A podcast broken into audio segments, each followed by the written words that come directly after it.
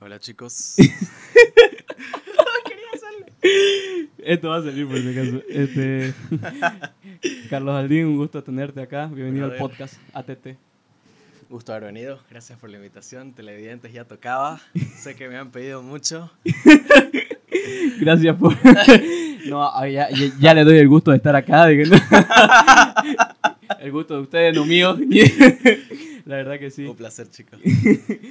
Pero nada, hermano, gracias por venir, gracias por darte el tiempo. Sé que sos un hombre súper ocupado, más que todo por la carrera que estudias, que me imagino que no es tanto como los laborales que tienen un horario así, digamos, de oficina, ponerlo, ¿no? De 8 a 12 y de 2 a 6 y murió tu día, digamos, ¿no? Y luego vas a tu casa, haces tu otras cosas. Te lo comento porque, o sea, ¿qué, qué estudias básicamente? Comentarle a, a la audiencia esa parte, digamos. Bueno, chicos, yo estudié la carrera de striptease. Perdón, quiero que salga. No, mentira. Esto va a salir por si acaso, hermano. Va a seguir así, No, no, estudié ingeniería informática, ingeniería de sistemas. Actualmente Me, trabajo como. me mató la, la frase que dijiste, yo estudié striptease. Y todavía así, que como si fuéramos yo, mierda, viejo. no, Chico, mentira. debí estudiar comedia. No estudié en esto, ¿de qué no? Estudié en esto. No, pero andabas comentando que estudias ingeniería de sistema. ¿Cómo, cómo te Sí. nació eso, hermano? Brother, muy bonita pregunta. Al principio, bueno, parto de que en el colegio yo siempre me sentí un alumno así mediocre. O sea, ¿En qué sentido me, mediocre? mediocre que nunca era el mejor. ¿Eso te molestaba o, o, o te daba igual o cómo lo sentías? O sea, en, en ese momento no tenía muchas aspiraciones, la verdad. No era como que de chiquito quería hacer algo en mi vida. Tampoco tenía muchas referencias laborales. Ah, dato curioso, soy uno de los pocos profesionales de mi familia y el primer ingeniero de toda mi familia. ¿Verdad? Sí, Fuera de de Felicidades, joda, boludito. Sí. Está bueno. Ya. Y, y bueno, no tenía muchas expectativas de la vida. Entonces, como me sentí, no me sentía bueno en nada y tampoco malo en, malo en algo, Estaba en medio, de medio. Entonces, que es lo peor. lo peor, brother, Sí. porque no, no, no decir, "Ah, al menos voy a ser futbolista, digamos. Ajá. Mierda. Y claro, claro. Porque patear pelota no es lo mío. Y, Ya. y bueno, la cuestión es que dije, vamos a ir a la ingeniería más promedio. No se ofendan, porfa. Y a la ingeniería que dicen que es como que para todo, ingeniería industrial. Entonces, Vos cosa que- dijiste eso. Sí, digo, voy a dar mi PCA, me puse a estudiar, estuvimos en, en esa escuela líder con los chicos. Un saludo. Un Ya. saludo, chicos. ya. Y, y bueno, o sea, de ahí eh, me fui de viaje, a un viaje largo que tenía de dos semanas, dos, casi un mes. Ah, me acuerdo de eso, boludo. Sí. Sí, sí, me acuerdo, me acuerdo de eso. Fue muy triste. Que te ausentaste toda esa etapa de nosotros sufriéndola y vos literal no pasaste. ¿No pasaste clase o sí? Un No. mes, un, un mes pasaste. Un mes pasé, de ahí, de Ajá. ahí me fui. Ya. Y es que tenía planeado volver y dar el, dar el examen al, al día siguiente. Ujú. Había hecho simuladores y no me iba mal en los exámenes, así que dije, va, me la juego. Ya. No lo hagan, chicos. Ajá. Y, y bueno, me fui por X o Y motivos, no sé si te acordás, pero se adelantaron las, eh, los exámenes y, Creo que sí. y no llegué a tiempo a ver mi examen. Estaba, O sea, mm, lo perdiste. lo perdí y ta- también volver de donde estaba hasta, hasta Bolivia, bro, me iba a costar toda la plata que tenía, entonces, ni modo, dije. Y me puse muy triste porque, ponte, todos tus amigos del colegio están en sus carreras universitarias, todas, somos ingenieros, O chicos. Oh, ya estamos empezando, digamos, Sí. ¿no? toda esa vaina. ¿Y, Y, vos? y yo ahí como que soy un inútil. Ajá. Y, ¿Y qué hiciste? brother, ahí es donde apareció Hugo, que Un saludo. para Hugo.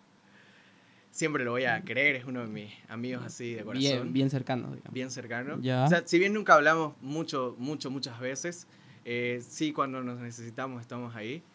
Y me dijo, oye, este, venite, eh, probá mi carrera. Yo ahí no sabía qué hacer, mi madre me dijo, me, me dijo, metete a cualquier carrera. Me metí a conta me di el PCA para contaduría, para tu carrera. Ya. Y entré, no pasé ni una clase, no me, no me gustaba Ah, el, creo que sí, boludo. Sí, sí, me acuerdo de eso. Sí, sí.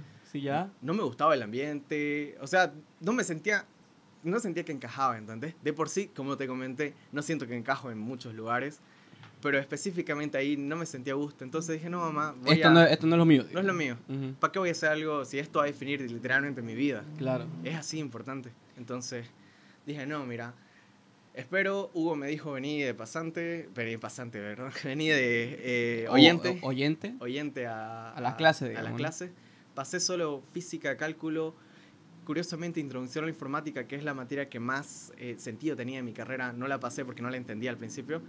Y solo pasé física y, y cálculo. Eh, en caso me iba a ir a, a ingeniería industrial de vuelta, pero me gustó. Hice grandes amigos, eh, hice ami- amistades con los docentes. eh, en e- se podría decir que en ese semestre, ahorita mismo están las, las- el top 5 de personas más íntimas que tengo hasta ahorita. Con las que de verdad decís, vos sos mi pana, digamos. Sí, eh, o sea, mi vida muy, o sea, que está muy presente. Ya. Entonces, a, a ese punto golpeó en mí, entonces dije, no, ¿sabes qué? Voy a dar, voy a dar el examen para, para sistemas y entré. Y entraste, Entré. ya en segundo semestre. Eh, o sea, el- el- sí. la segunda parte del Las- 2018. la segunda parte. Parte de, ¿no? Ya. Y luego ya fue como que, a ver, vos de, de lo que me contás, vos ya decidiste más o menos estudiar eso. Este, luego, ¿cómo fue cuando ya entraste? O sea, dijiste, ah, o sea, lo que viví en esa parte, la primera parte del, del semestre como oyente, fue lo que vos esperabas cuando ya fuiste oficialmente un estudiante de esa facultad? ¿O fue totalmente diferente o cambió? o ¿Cómo fue? Buena pregunta. Yo, yo, sí, yo entré así con las ganas de comerme el mundo, súper súper emocionado. Y lamentablemente no hice tanto match con mis compañeros de ese semestre. Había hecho match con los del anterior, pero con los de ese no, porque no sé por qué. Ya. Éramos los que hemos entrado en el segundo semestre, entonces eh, creo que el mindset general no iba, no hacía tanto match conmigo. Tipo, eh, no digo que esté mal, todos tienen su forma de pensar, pero eh, mis compañeros en ese semestre eran muy de irse de fiesta. Tengo una anécdota, te voy a contar Ya, más tarde. más la joda, digamos. Más sí, y yo era como que más voy a estudiar, sí, como- Más niño de casa. niño de, digamos, exactamente niño de casa. Ya. ya. Entonces, eh, sí, es- no, no, no coordinaba tanto. He hecho algunas amistades alguna vez, y es la anécdota que te quiero contar. Nos fuimos a estudiar para cálculo, para cálculo 1, en la casa de un amigo Púa. Ya. No te vas a acordar de mí, Púa, pero yo sí me acuerdo. Ya. Y, Entonces, ¿qué, qué, qué, pasó ahí? no, nos pusi- fuimos por una Santa María primero. ¿Qué hora eran? Era a las 11 de la noche. Casual, la Santa María siempre son a esas horas o Sí. Son los nuevos Luisín. Yeah, Fuimos, comimos, ya. Hace sed, ¿no? Sí, pedimos soda. Oye, pero con soda no nos vamos a abastecer. Se pidieron trago, brother. ¿Te, Yo, te trago? tres de la noche, ¿entendés? Claro. de estudio. Estaban las dos Coca-Cola. Algo hace falta, dijeron. Zas, se pidieron ron, creo. Ron, Sí. Y eran ahí casual en la Santa María con sus dos botellas de No, soda. ya estamos en la casa. Ah, ya están en la casa. Ah, ya. Yo dije en, sí. en pleno local eh, con su botella de ron. Buenas, buenas a todos los que llegaban y sí, sirviéndose, la, partiéndola, comiendo Santa María. Yo imaginé así, boludo. Sí. Ya estaban, o sea, ya estaban en la casa con sus dos botellas de ron. Va, Sí. Bueno, con su botella de coca, una de ron y se pusieron a tomar. Ponte, habíamos estudiado y igual le metieron, está- le estaban metiendo bolo y en, ese, en, ese, en esos tiempos no le tenía tanto amor al, al bolo, así que no le metí. Ajá. Eh, entonces yo nos pusimos a estudiar más o menos hasta las 2 de la mañana. Yo dije, ¿sabes qué? Yo creo que ya está un examen muy difícil, porque el cálculo para mí fue muy difícil. Y bueno, después ya me voy a casa, todo bien, ellos se quedaron a estudiar.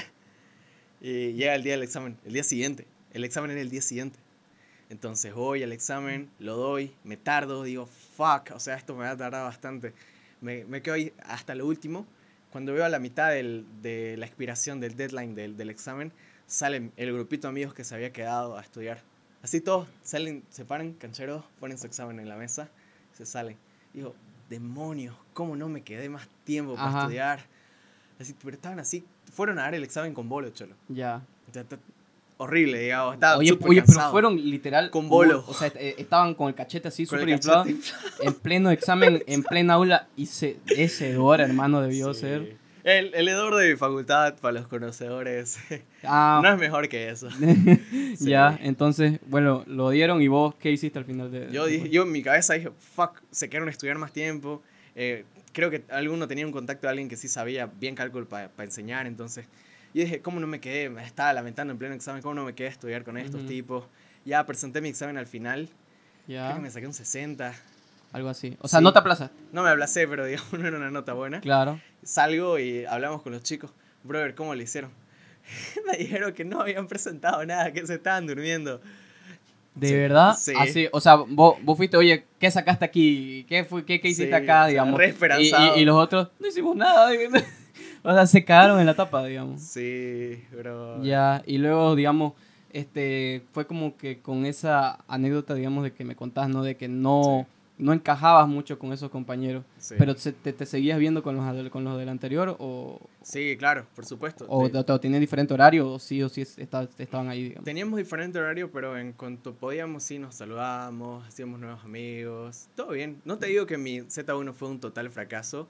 Sí, he rescatado a algunos amigos de ahí, pero no, hice, no fue tan mágico como ese anterior semestre que te conté. Claro. Sí. Y luego ya después, este, ¿cómo fue el hecho, digamos, de que a lo largo de lo que fuiste estudiando, eh, vos dijiste, sí, quiero seguir en esto porque sí me llama la atención? Fue- al- alu- alucina que hay un TikTok que dice mi primer semestre en la U, ¿no? Eh, Todo feliz. Mi último semestre en la U, todo destrozado. Ajá. Podría decir que tuve una evolución de personaje ahí. O sea, fue como que fueron pasando las materias. eh, mi segundo o tercer semestre no me había aplazado. Ya. Entonces, eh, hay, en nuestra universidad hay como una modalidad que si no te aplazas y tienes un alto promedio, puedes graduarte por excelencia. O sea, directo y no das tesis, no haces trabajo No, no haces nada, digamos. Modalidad de grabación, Ajá. sí. Que te tarda un semestre o dos semestres a veces. Ya. Entonces, eh, recién me puse las pilas en los tres semestres. Y, al tercer semestre, perdón. Y, y dije, bueno, tengo que echarle, echarle huevos, no queda de otra, porque si no, ya voy a perder esto. Y mira, mis tres semestres se van a ir al touch. Ujú. Y así fue semestre tras semestre acumulando la presión. Cuarto semestre pasaba, en el quinto decía, si ahorita arruino mi examen, mis cuatro semestres al pedo. Sexto semestre lo mismo. O sea, vos te metías e- esa mentalidad de que si la cago, la voy a cagar y voy a perder mucho tiempo, digamos. Brother, literalmente me castigaba, o sea, no lo recomiendo. Chicos, si te- sea, ustedes se quieren grabar por excelencia, joya, digamos. Está pero bien. no se maten, no. La universidad, yo en el trabajo, en ningún momento me han, me han dicho, oye, ¿saliste por excelencia, Carlos? Felicidades, no, les importa un de, bledo. de verdad. Me contrataron aún sin tener el título, brother. Con eso Ah, te digo la todo. pipeta. O sea, al menos en, en mi campo sí, sí es así, digamos. en- Claro. Sí, no, o sea, yo, digamos, yo te cuento igual una anécdota, igual que fue así, fue como que estaba en tan, estaba como que ya saliendo de la universidad, o sea, ya en mis últimos pininos, ponerle de la, de la universidad, ¿Vale? y luego fue como que, este, no sé, siempre la cuento esta anécdota a mis amigos, o sea, porque no sé si en su momento mi madre me estaba probando o me estaba eh, como que, tipo, esperando a que yo lo haga. Ya. ¿En, en qué sentido? Porque, digamos, lo normal, en teoría, es que vos salís de la U y lo primero que haces es buscar prácticas, digamos, ¿no? Claro. Pa- para ver cómo es ya el ambiente laboral, cómo es el, el rubro al que te vas a dedicar Sí. técnicamente toda tu vida, ¿no? Sí, sí. Por una parte. Entonces, yo, este, ya ponerle en octavo, noveno semestre, yo ya estando en clase, yo ya decía, este, quiero, o sea, quiero probar, ¿no? Quiero probar cómo son las prácticas. Y mi madre siempre me decía, pero eh, espera, te, te- termina toda la U y luego de ahí ya te metes, digamos, ¿no? Ujú. Y luego, este, yo en su momento dije, bueno, tal vez tiene razón, ¿no? Porque tal- eh, estudiar y trabajar es un, es un esfuerzo, pues, Brutal. es un esfuerzo enorme. Sí. Porque imagínate salir al trabajo hecho mierda y encima tenés que ir a pasar clases, o sea, es, es, es, es matarte, pero igual es un sacrificio Sí. que tiene su recompensa. Totalmente. Pero este, no sé si lo decía por eso o, o que de verdad yo lo haga por, por mí. Entonces yo fue que un día de eso dije, no, a la mierda. Era noveno semestre y, y literal ya era técnicamente lo último. Me estaba arriesgando a no saber si iba a entrar en modalidad de graduación, o sea, como vos decís, ¿no? Ya salir directo, Sí. o si no me daba la nota y tenía que hacer mi modalidad de graduación, digamos, ¿no? Sí. Entonces yo dije, no, ya a la mierda, voy a buscar un trabajo que, que- o una pasantía Sí. y luego ya me, me entré a las páginas clásicas, ¿no? O sea, trabajó, Tu trabajo.com. todo, todo, todas esas mierdas. Y luego ya fue como que pillé uno que sí me aceptaron, Ya. porque obviamente no requerían nada de experiencia, era uno que entra a, tener experiencia ahí. Y entonces ya entré, me, me aceptaron, fui, me acuerdo que era por el Urubó, creo. Ya. La. Era una tipo, eso que hacen condominios, todas esas cosas. Sí. Entonces ya fui, hice, hice un examen y gracias a Dios creo que me fue bien, porque me dijeron, eh, dentro, si te llamamos dentro de dos días, entraste, digamos, ¿no? Y como que a los dos días me llamaron Dale. y me dijeron, empezás mañana, digamos, ¿no? Ujú. Y entonces yo acuerdo que recibí el mensaje y me, y, y me alegré, ¿no? Porque era algo nuevo. Joya, viejo. Claro. Sí, tu En- primera en- experiencia. en- claro, en- entonces fue como que ya le dije a mi madre, tipo, mamá, le cuento que entré y ella se sorprendió y me dijo, de verdad, qué bien. O sea, esa reacción de que, eh, cómo, cómo fue de que de verdad, hijito, o sea, bien que, le, bien que le metiste, por eso te digo, no sé si ella estaba esperando a que yo lo haga por mi cuenta o este, quería, digamos, este, que de verdad eh, espere, pero su reacción es como que me hace dudar. Nunca se lo pregunté y no se lo quiero preguntar porque sí o sí me quiero quedar con, con, con la duda. Pero bueno, la, la, cuestión es que fue así. Entonces, ponerle que estuve unos tres meses, más o menos ahí, y luego me entero por un colega de ahí, oye, Andrés, porque yo les comenté, vos estabas aspirando a, a salir por modalidad de graduación, excelencia, toda esa vaina. Y luego me dijeron, sí, te cuento que ya salió la, te cuento que ya salió la lista, me dijeron. Y yo, de verdad, entonces me entré a la página porque lo publican en sus páginas. Claro. Y entonces vi mi nombre a lo último, cholo. A lo, a lo último. Era creo que el penúltimo o el último, pero ya había entrado. No sabes cómo me alegré. Compraron chelitas para celebrar. O sea, fue bonito. o sea, en, o sea en, en ese momento, contrario a lo que vos me decís, de que nadie le dio un peso de bola a que vos, si vos saliste por excelencia o no. En, en mi caso fue todo lo contrario. Sí. Incluso cuando me iba a otros lugares a pasar otras pasantías, sí. este, eh, ¿y usted salió de la UCI? ¿Por qué salió? Yo por modalidad. Ah, ¿de verdad? Ah, felicidades, me decían. Pero obviamente no como la primera vez que sí, sí, se me quedó marcada que esos colegas, la verdad, un saludo. Les mando, fueron mis primeros coleguitas. Y te puedo decir, digamos, que sí se sintió bonito en su momento. Ujú. Y luego, obviamente, ya más adelante es como que sí, felicidades, ah, qué bien. O sea, te hace sentir orgulloso, pero no, no te marca como esa primera vez. Entonces sí fue bonito. Pero en tu caso, digamos, fue como que literal nadie le dio un peso de bola a lo que, a lo que Al- pa- para vos sí significa algo, digamos. Al, al menos fue chistoso, la verdad. En, con- en tercer semestre, cuando me lo propuse, porque me lo propuse ahí, dije voy a salir. Eh, sí estaba bien, bien esperanzado. Ya literalmente en mi cabeza, porque yo soy mucho de hacerme la movie, hacía voy a desfilar, voy a hacer esto, voy a hacer aquello. Ya te lo hacía. ya, ya me hacía, brother. Ajá. Y a medida que fue pasando los semestres, que me fui desgastando, esa magia se, se perdió. O sea, a- ahorita, digamos, si me preguntas si me siento orgulloso, sí. Sí. Si, si es algo que, que creo que, que sea motivo de, de enaltecerme, no. No. No, no es algo como que mírenme, digamos. No, la verdad que no. Porque te das cuenta una vez empezás a, a- en, el, en, el, en el laburo que hay muchas personas que ni siquiera tienen título académico y, y son Dios. Sí, Son Dios, brother. sí. Entonces te hace pisar mucho tierra. Pero algo que sí, yo, yo por lo que estoy orgulloso de mi título es por- porque mi mamá y mi papá se sienten orgullosos, brother. La verdad que eso sí, eso, Eso- sí. Eso te llena. Mí- La persona más importante en mi vida es mi madre. Sí, Y cualquier cosa que te diga tu madre, brother, te, te cambia. sí, ¿entendés? te cambia. Y el podcast pasado, haciendo un shout out para Genesis, di- dice que su mamá le apoyaba bastante. La mía igual en el colegio, de mala manera, pero igual, o sea, la mía me sunchaba, me decía, se supone que sos inteligente, Ajá, tenés que ser así. mejor alumno. Nunca Ya. fui mejor alumno, digamos. Ya. Pero, y eso, eso me dejó la espinita dentro. Entonces, Ujú. siempre me dejó una inseguridad hacia mí el decir, puta, no soy suficiente. Ya. Siempre me he sentido de alguna forma no suficiente. Al haberle dado esta alegría a mi madre y a mis padres, que no digo que lo que haya hecho mi madre está correcto, ¿no? Pero de alguna forma la intención era eh, moverme para adelante y lo logró. Eh, la victoria, todo lo que tengo ahorita es para ellos en realidad. Sí. Yo Sí. pienso que es en ese, en, en ese sentido que más que alegrarnos por nosotros, más se alegra uno por las personas que de verdad te apoyan o de verdad te quieren. Más que todo son por esas personas que sí te valoran tus esfuerzos y se alegran más que vos incluso, digamos, ¿no? O sea, sí. ponerle que en el caso nuestro, creo que lo comparto, son nuestros padres, digamos, ¿no?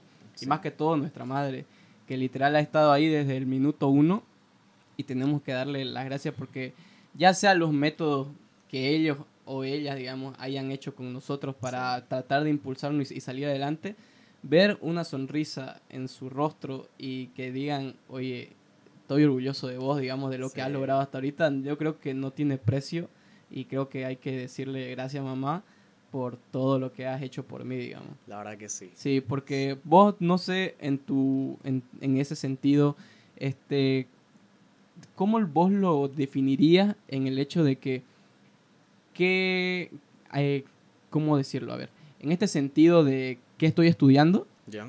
vos dirías, esto es lo que yo quiero hacer o, o es por complacer al- a las demás personas.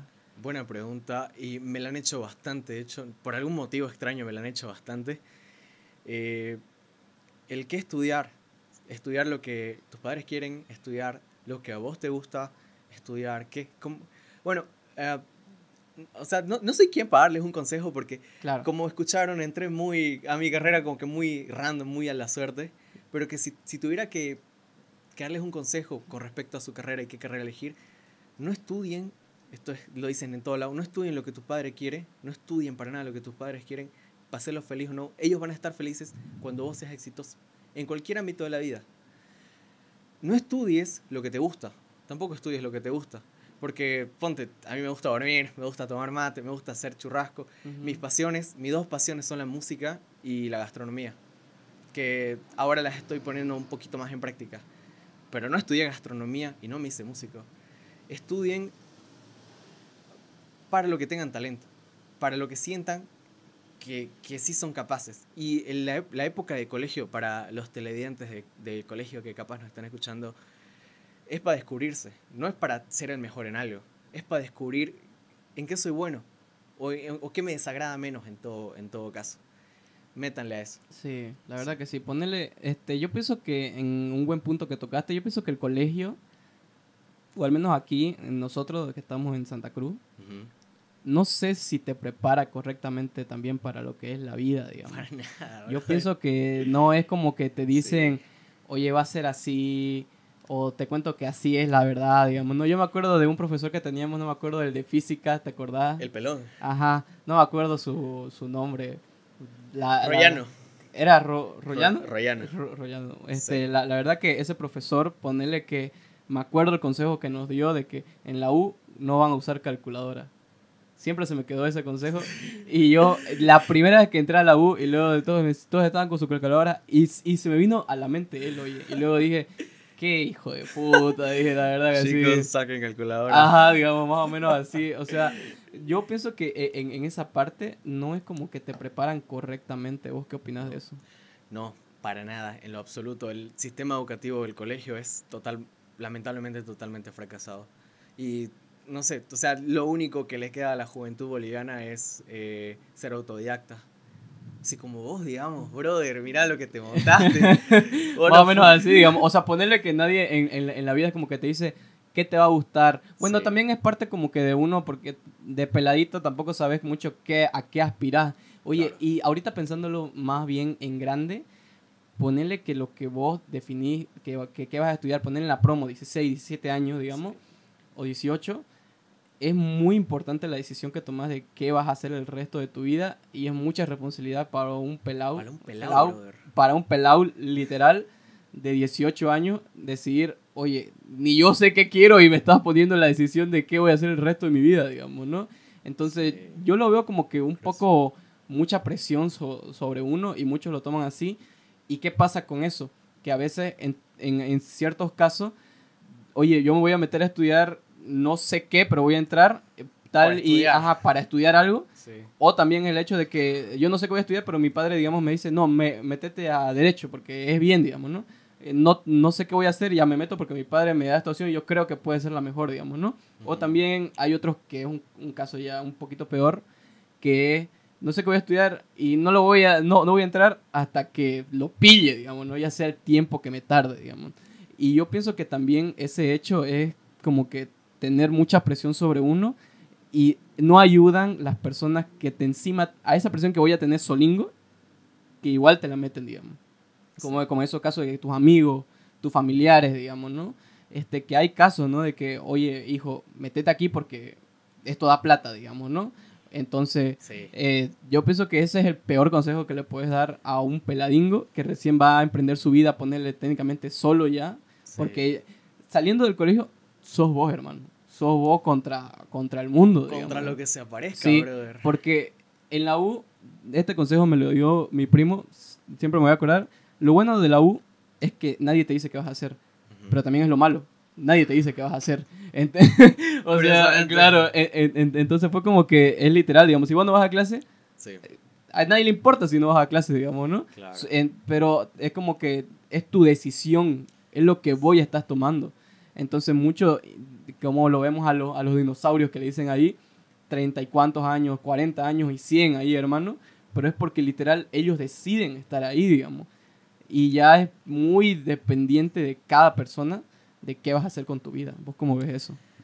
Viejo, o sea, yo si tuviera hijos y mi hijo Ponte estaría en esa encrucijada de no saber qué estudiar, yo le perdonaría un año sabático si es que no se ha, no se ha descubierto. Pero es que es muy crucial. tampoco en la universidad, una vez entras a la carrera, vas a saber qué te depara el rubro. En mi caso fue totalmente distinto, brother. O sea, eh, pasar el colegio a la universidad fue una cosa y la universidad al trabajo totalmente otra. Porque así, así como dijiste el ejemplo, no van a ocupar calculadoras en la universidad, saquen la, en la universidad, saquen calculadora. En la universidad te dicen, no vas a ocupar esto. En el trabajo, sa, saca. Oye, hay, hay, que ocupar esto, digamos. Hay que ocupar esto. o hay cosas que no te enseñan. Y es, es, es, muy, es muy delicado ese tema, viejo. Yo, yo en mi facultad eh, tengo una riña un poco personal con, con, con algunas eh, personas, algunos tipitos raritos. Ya. Que son un, saludo. un saludo tipito. ya. Son un poco más políticos y quiero, o sea, no, no sé vos, pero yo amo mi carrera, amo mi rubro, porque esto es lo que me da de comer, esto es lo que literalmente me viste, me, me hace soñar. Te da todo. Me da todo. Lo amo, amo mi rubro. Y que se ponga alguien que no ama tu rubro, que es más político que académico, y, y que se ponga y trate de ser la cara de tu carrera. Claro, sí, entiendo. o sea, conozco un, tipo que tiene 45 años que sigue ahí en la carrera. Y que... Y sigue en su cuarto semestre, digamos. Sigue en su cuarto semestre y busca sus pegas ahí dentro de, de la universidad, así como que no está mal, digamos, todos elegimos cómo vivir, pero bro, no te pongas al frente de mi carrera a ser representante, por favor. O sea, vos no me, vos no me representás, digamos. Sí. Claro, más o menos así. Es, es, como el clásico que dicen de que, o sea, de los presidentes que tenemos en, lo, en todos los países, digamos, no, yo no voté por vos, así que vos no me, vos no me, me representás a mí solo porque el 51% votó por vos, digamos, ¿no? Exacto. Más o menos creo que es así. Y yo pienso que ese es un tema muy importante, el, el tema de la universidad, que hay tipos ahí que no saben ni dónde están parados, hermano. O sea, que están ahí porque tienen sus influencias o porque este me, me, hizo un favor o está, estoy aquí, digamos. Incluso docentes, viejo. Yo... Eh, sí, docentes igual. En, mi octavo semestre ya estaba ahí como que en mi periodo de training en la empresa en la que estoy. Y, brother, aprendí así demasiado, así como que te hayan abierto los ojos, ¿entendés? Entonces yo estaba súper emocionado llego, esta anécdota, llego al, al, a la clase, le, le, muestro mi diagrama de arquitectura, sí, porque yo sabía que estaba, eh, me había respaldado así de muchas fuentes de información, porque esa materia, en específico esa materia, me encanta, arquitectura de software. Entonces le presento, me critica de que está en inglés. Tus compañeros no van a entender. ¿Por qué lo haces en inglés? Ya sabemos que sabes, pero hacerlo en español. O sea, y, y te humilla y luego te dice eh, esto no es así. Yo le digo, no, es así, por esto. Y saco mi fuente de información, porque tenía fuente de información claro, Por, porque tenés que hablar con, con, con, respaldo de lo que estás diciendo, digamos. Por supuesto, y él, su respaldo era esto, hijo. Porque yo sé, digamos. Porque yo sé. Ajá. Entonces, nada. Miami me lo confirmó, digamos. tuve que transformar mi cosa. Le moví unas cosingas. Ay, ahora sí. ¿Ves cuando me hace caso? ¿Verdad era así? Y brother, y al final, al final, o sea, tuve, tuvo, fue muy, fui muy pasivo-agresivo con él porque la verdad que me enfermaba que todo quiera, todo quiera hacerlo a su manera y no me presentaba ninguna, ninguna fuente de respaldo. Es más, externamente investigué si su forma era la correcta y no, pues. Les pregunté a personas que actualmente son desarrolladores y no, pues. Entonces, y al final de la clase estaba, dando notas y se hace el dramático, el desgraciado y agarra y... Aldín, Sé que este es su último semestre. Espero que no me olvide cuando usted sea ingeniero. Me estrecha la mano, brother. Yo, yo no sabía dónde meterme, o sea. De verdad, era así como diciendo, puta, sáqueme la mano encima, decía, no, así. Me, nos dio el discurso como que, ahora vas a ser ingeniero y me lo debes a mí. Oye, boludo. No, qué uh, impactante. sí. No, bro. No, o sea, no, claro, me imagino, digamos, ¿no? Por el, por, yo me pongo en, tu, en tus zapatos, digamos, y si me, hubiera pasado lo, lo, mismo, yo pienso que, como vos decís, ¿no? O sea, ninguna persona sabe este, el por qué están ahí, ni cómo están ahí, pero están ahí por desgracia tal vez, no sé cómo llamarlo, pero eh, el hecho, digamos, de que todavía te hablen con ese o sea, con esa ese- superioridad claro, para, o sea, para como- humillarlo al, al- al alumno. Claro, con, en vez de incentivarlos, ponerle, Exacto. digamos, ¿no? De que, oye, sí, tenés razón, puede ser, no, o sea, soy persona, me puedo e- e- equivocar, pero para los docentes viejos, ellos nunca, nunca están equivocados, digamos. Raro, raro es, es el docente que, digamos, vos le demostrás cierta, cierta cosa, Sí. o sea, no, mire, o sea, usted está mal en esta parte porque es así, digamos, ¿no? Ah, ¿verdad? Tienes razón. Sí, lo voy a corregir, digamos, ¿no? No, porque todos los docentes siempre tienen toda la razón. Porque, y, y lo peor, Dios, y, y lo peor es que si vos le, le decís, oiga, esto no es así, Sí. e- ellos te dicen, no, es que usted no sabe. Exacto. Pero fundamentos, Claro, docente, o sea, por favor. Claro, porque incluso en el trabajo pasa, digamos, ¿no? Es como que vos estás ya más metido en tus Sí. cosas y luego como que te dicen, oye, hace esto, digamos, ¿no? Y luego vos decís, pero esto, esto yo sé que no está bien, digamos, ¿no? Porque por esto, por esto, por esto. Y luego te siguen diciendo, no, es que así lo queremos, digamos. Ya otra cosa es que te ordenen hacerlo, vos Claro. sabiendo que está, ya te atenés porque usted, que es mi superior, usted me lo está diciendo, ya, Sí. yo lo voy a hacer. Sí, sí, Pero otra cosa es que, oye, ¿y vos qué opinás si lo hacemos así? Luego no, no está, no está bien, digamos, ¿no? Y que ellos te, te argumenten solo como vos dijiste, no solo porque yo sé, ya es mucha otro criterio, digamos, ¿no? Que nada que ver, que, que no tiene fundamentos en sí, digamos. Yo, yo tengo, o sea, o sea, ahorita te estoy contando lo peor porque es lo, lo, lo más escandaloso, pero yo tengo muchos docentes que quiero mucho en la, en la facultad. Gino, Peinado no se han acordado de mí, digamos, pero Gino, Peinado, Ballet, eh, Calle, muy buenos docentes. Ceballos, de alguna manera, el de cálculo 1, que en paz descanse. Eh, hay, pero hay otros que, lo, que totalmente eclipsan todo ese progreso que tiene la facultad. Tengo un docente, bro, est- esta, esta no me la vas a creer. Yo me había rajado en esa materia. Dos materias eran. Que es una se tomaba después de otra, las adelanté, la hice al mismo tiempo. Me informé, presenté, o sea, literalmente, no te miento, apunté siem- siempre al 100. Al 100 me puso, me puso, ¿cuánto? Me puso 70 en ambas materias. No había ni revisado mi proyecto, el Canva. O sea, solo te dijo porque más o menos creo que vos mereces esta nota, digamos, te dijo así. Un, un amigo, un amigo lo tiró. Lo tiró y fue a, fue a, a reclamar? reclamar? Yo le dije, ah, te acompaño, digamos. Y ahí estaba enojadazo. Entonces yo agarro y, ¿será que lo encaro o no lo encaro? ¿Lo encaro o no lo encaro? Yo ya había pasado, digamos, con mis 70. Pero yo necesitaba más nota. Ujú. Entonces, si no, no subía mi, mi, mi, mi PPA, mi, Ujú. mi nota. Entonces, le pregunto, le digo, mire, eh, saco mi celular y le digo, aquí, están, aquí, está el correo y el programa que le mandé, está documentado, Está todo bien, digamos. está todo bien. ¿no? Ujú. O sea, No hay usted- falla. Usted, dígame si hay falla acá que no, que, y, y dígame si no merezco el 100. Me miró y me dijo, ¿quién es tu padre? Me miró y me dijo, ¿quién es? No la van a creer. ¿Quién es tu padre? Me dijo. ¿De Yo- verdad? Yo, apellido Jaldín. Ajá. Entonces, no sé si ubican que hay un rector que se, ah, en, en otra hora era Jaldín. Entonces, yo, yo le dije, mi padre es Carlos Alberto. Eh, espera, tú eh, no sos pariente del rector Jaldín. Yo, se me prendió el foco. Este debe ser un politiquero. Sí, es mi tío, le dije. Ajá. No necesito ver tu proyecto, me dijo. Hablamos luego. Me subió la nota en las dos materias, cholo. ¿Verdad? Me puso 95 en las dos. No vio, no vio ni mi proyecto, te apuesto. No vio nada, dijo, puta, me van a votar. No votar, pero es el tipo de persona que busca contactos, ¿entendés? Claro. Que busca estar bien con todos, entonces.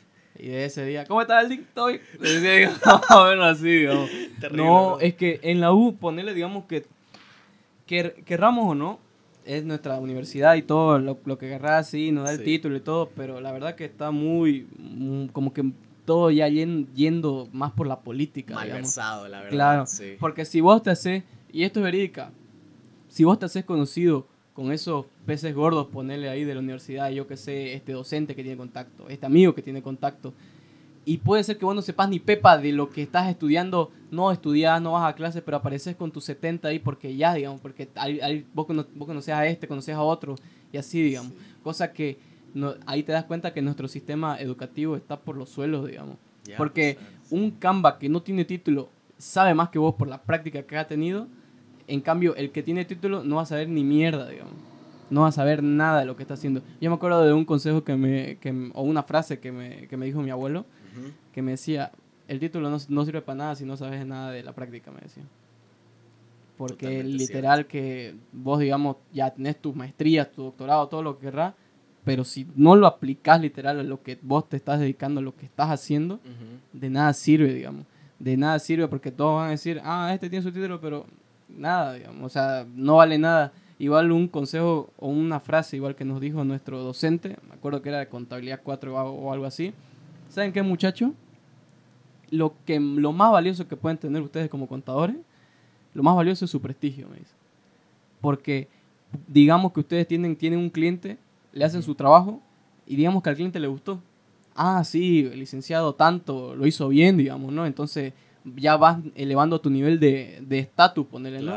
En cambio, si tienes un cliente y vos por desgracia hace mal su trabajo, te van a decir, puta, no, este no te lo recomiendo porque me hizo mal a mí, digamos, ¿no?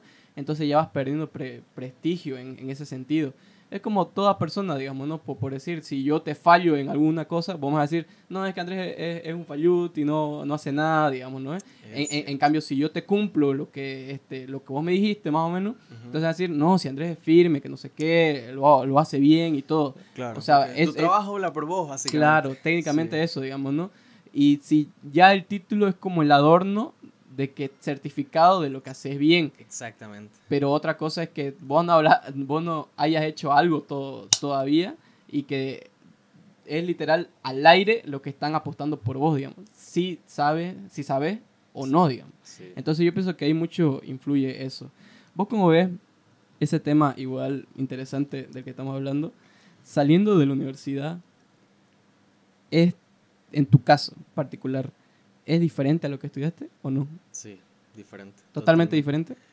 Diferente en gente, diferente en conocimiento, diferente en, en, en, todo tipo de ámbito, brother. Porque en la facultad, bueno, empezando por la gente, en la facultad eh, vos ves, ubicás, digamos, supongo que vos tenés eh, en tu cabeza cierto, cierto estándar de estudiante de, de sistema así como que rarito, con la capucha o tal. ¿Eso es verdad, hermano? Es verdad. Es verdad. O sea, ponerle que yo estaba viendo un, un TikTok que todo ahí decía, conozcamos a la empresa, digamos, ¿no? Salía el contador, el gerente, y luego salía el ingeniero de sistema, todo gordito, barboncito, despeinado, digamos, ¿no? Así, más, o menos, vos me entendés cómo es. Entonces, ese, ese es el estándar literal de los ingenieros de sistema. Es, es que ese, ese es un problema. La, la mayoría de las personas que convergen en la carrera en el rubro, ya sea telecomunicaciones, informática, sistemas, eh, no llegan con una personalidad formada. Ah, es, algo que le pasa a todas las personas. No llegas a formar completamente tu personalidad. Entonces llegas ahí, te sentís parte de un grupo y adoptás la personalidad del grupo. Entonces la personalidad que quizás sea mayoritaria dentro de, de, de la facultad sea esa personalidad de anime, de ser gordito, barboncito, digamos, de ser rarito, ponte y hay raritos males, brother. Hay, hay acosadores. ¿En qué, en, en qué sentido raritos mal, digamos? Hay, hay, no sé si ubicas el, el típico meme que es verdad, el de, eh, oye, escuché que te gusta Marvel. Ah, mierda, esos son puta. Y lo peor es que hay gente de verdad, sí, hermano. Lo he visto en vivo en directo, brother. ¿Verdad? ¿Y cómo son esas personas? O sea, yo nunca me he topado, pero sé que hay. Intensa, intensas, brother. Piensan que, ¿sabes que alucinan? Alucinan ser el protagonista de un anime. Si se, dejan su cabello largo, eh, tipo, soy Meliodas, ¿entendés? Eh, o sea, no está mal, pero no va a ser tu personalidad entera en, un anime. Claro, o sea, es como que no, no está siendo vos, digamos, ¿no? como, como tal. Uy, una anécdota que te tengo que contar de esto. No sé por qué. Eh, o sea, yo todo bien conmigo y la comunidad LGBT, digamos, yo, yo, yo, yo los apoyo, digamos, todo bien, pero ya me han llevado a acosar dos personas así re intensas eh, que son, del, son homosexuales, entonces se siente muy feo, brother. O sea, ¿Feo que te acosen? Feo, o sea, yo me pongo, yo me, yo me puse en el contexto de la presa, entonces tenía un amigo en la infancia que luego me enteré que se hizo así como que se desvió eh, y tuvo sus decisiones, amar es libre, correcto. Ya. Me, me, lo comentó y yo le dije, mira, brother. Si es tu decisión, bien, digamos. En tu familia no te apoyan. Este, yo, yo lo respeto, es tu decisión, bienvenido. Claro. Entonces seguimos hablando, no voy a, no voy a dejar eso tu amigo, todo, todo piola conmigo. Claro. Seguimos hablando. De ahí se pone un poco más intensa, me, me, me lanza algunos piropos. Yo, yo lo modero, bro. Le digo, mira, me pone incómodo después de aún haber sabido tu situación. ¿Verdad? No me, no me, no me sigas diciendo esto. O sea, o sea, yo conozco, a, a co- conocidos y amigos que, que, que tienen su, su a- amigo, por decir, este homosexual, digamos, ¿no? Sí. Pero este, normalmente yo lo veo con amigos, o sea, con, con amigos o conocidos mujeres, digamos, ¿no? Que siempre están ahí con ellos y cosas así, pero nunca lo he visto con un varón, digamos, o sea, varón con varón. Y en tu caso, el, el el que vos me comentás, ahorita es el primero, digamos, de amigos como tal, digamos, ¿no? Entonces. ¿cómo es ese hecho de que te acosen o te manden co- cosas así? Vos que no te sentís tan cómodo cuando hacen eso, digamos. Es que, es que, brother, o sea, teníamos una relación de amistad y de repente los comentarios que me lanzaba, los piropos, como que eran bien desubicados. Yo ya lo había moderado un par de veces, ya no aguanté y, y lo bloqueé, o sea, y eso me, me hizo pensar. Algo que hago casi siempre es introspección, siempre me pongo a pensar sobre las cosas que han pasado en mi vida ¿Ya? y digo, ¿qué estoy haciendo mal? ¿Qué estoy haciendo bien? ¿Qué ha pasado? ¿De qué puedo aprender?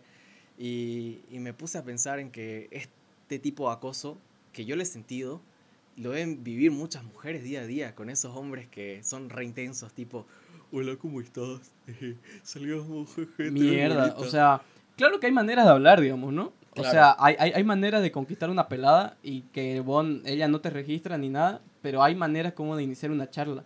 Pero esos Sí. tipos, digamos, así de personas que son re intensos, hay que tener Eh, cuidado con esos cambas. digamos. comentarios lascivos de su físico así de una, brother. O sea, brother. guaso, digamos. Guaso. Guaso neto, digamos, ¿no? Sí. Claro, yo pienso que, como te digo, siento que hay maneras de ha- hablarle a las personas, ya sea hombre o mujer, en, en el sentido de que para entablar algo más. O sea, mira, yo Claro. estoy aquí y tengo estas intenciones, digamos, ¿no? Hay, hay, hay, que, hay que saber hablar. Le haces un delivery. Claro. Mínimo. Más o sí. menos así, digamos, ¿no? Pero tampoco es como que a la primera, oye, te amo. No, eh? o sea, digamos, ima- im- imagínate así. O sea, imagínate que una pelada, en nuestro caso, Ya. no, nos lanza así una, oye, te amo. Así, de la nada, digamos, ¿no? eh? Yo pienso que también, digamos, es como que vos mismo de, de- decís en tu cabeza, puta, a, a- a qué, qué querés, ¿a qué querés llegar con eso, digamos, no? Sí, o muy, sea, muy to- totalmente de- de- desubicado, así, desde la nada, Sí. como, no sé, es, es tipo como que te sentís medio que, eh, ¿cómo decirlo? No, no te sentís cómodo, digamos, en Claro, ese es que no, no, no siente. Alguien que emite ese tipo de juicios así, de, de manera tan desesperada, es porque, a ver, ¿qué opinión puede tener esa X chica sobre vos? Más que la física. Porque no, nunca entabló una conversación contigo, no sabe cómo sos, solo sabe lo que percibe así en aspecto. Entonces, obviamente tiene algo, eh, chico chica, tiene algo que ver con, con físico. O sea, él si, si te empieza o te quiere pretender de una es porque le gustás físicamente, pero no, no por dentro. Y ya está en vos si, si quieres que te valoren por lo que está dentro, por lo que está afuera. No está mal, digamos, que te traiga a alguien a primera vista, pero mm, este tipo de comentarios se hace después de haber conocido a la otra persona, a ver si encaja.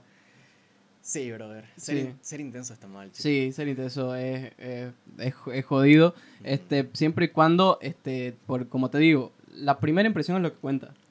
Entonces, si vos no la conoces como tal a la persona y literal solo ves su Instagram, Facebook, lo que querrás, Sí. porque esas, esas redes sociales son como un libro de uno. Vos mostrás lo, Lo que, que querés, que, ajá, y lo que querés que ellos vean, digamos, ¿no? Exacto. Claro, porque por decir, digamos, un, un, un caso este, que la persona, digamos, que es, es, es, es borracha, digamos, ¿no? Dale. tiene ese vicio. Pero por decir, en su Instagram tiene fotos de paisaje, que aquí foto aquí, que foto allá, digamos, ¿no? Pero vos no vas a, a- a mostrar, digamos, yo qué sé, es lo que vos no querés mostrar, una foto con, con tu chelita ahí, feliz viernes, chico, digamos, ¿no? O algo así. Pero es por lo que yo no quiero que vean esa parte de mí, digamos. Yo solo Claro. quiero ver, yo solo quiero que ellos vean que estoy aquí, que estoy acá, que estoy en paz, digamos, ¿no? Pero hasta que no conoces a la persona, este, van a decir, ah, había sido alcohólico, digamos, ¿no? O sea, esa, eso, eso no me comentaste, digamos, ¿no? Entonces yo pienso que hay que tener cuidado con ese tipo de, de personas, digamos, ¿no? Que no te muestran a la primera como son, que tampoco es como que te vas a explayar a la primera charla de todo, sino ir conociéndote paso a paso, pero como te digo, dar una primera impresión de vos, digamos, oye, mira, yo soy así, entonces si a vos te gusta como yo soy, sigamos, sigamos en co- conociéndonos un poquito mejor, pero si no, pues chao, digamos, ¿no? O sea, Totalmente. yo pienso que ya es como que ya dependiendo de cada uno si quiero seguir estando ahí o no quiero seguir estando con vos, digamos. Sí, to- Vos- o- o vos cómo lo totalmente, Totalmente, viejo. In- incluso yo diría que hace, hace falta más de, más de una o dos o tres salidas para conocer, o, O un, más o todavía. un tiempo para conocer a la otra persona. Te cuento el segundo caso que te, que te iba a comentar del, del segundo chico. Este, yo era auxiliar, fue, un- fue auxiliar un tiempo, una materia de programación, uno. Me encantaba dar la materia, o sea, lo daba así súper emocionado, súper feliz, Todo bien, digamos. todo bien. Y había un chico en específico ahí que, que era siempre el, el, el- bueno, al menos en mi clase, el ñoño, digamos. Siempre, ah, ¿qué tal si lo hacemos así? Oye, eh, auxiliar, ¿qué tal si hacemos esto, si movemos esto? Y yo, encantadísimo de responderle todo. O sea, Claro. me encanta eso. es. Todo bien con vos, digamos. Todo bien con vos. Ajá. Hasta la tercera clase que agarra y me escribe el DM y me dice, gracias Auxi por la, por la, por la auxiliatura de hoy. Bueno, me, me gustaron tus rulitos. ¿te escribió eso? Me escribió eso, brother. ¿Te escribió eso?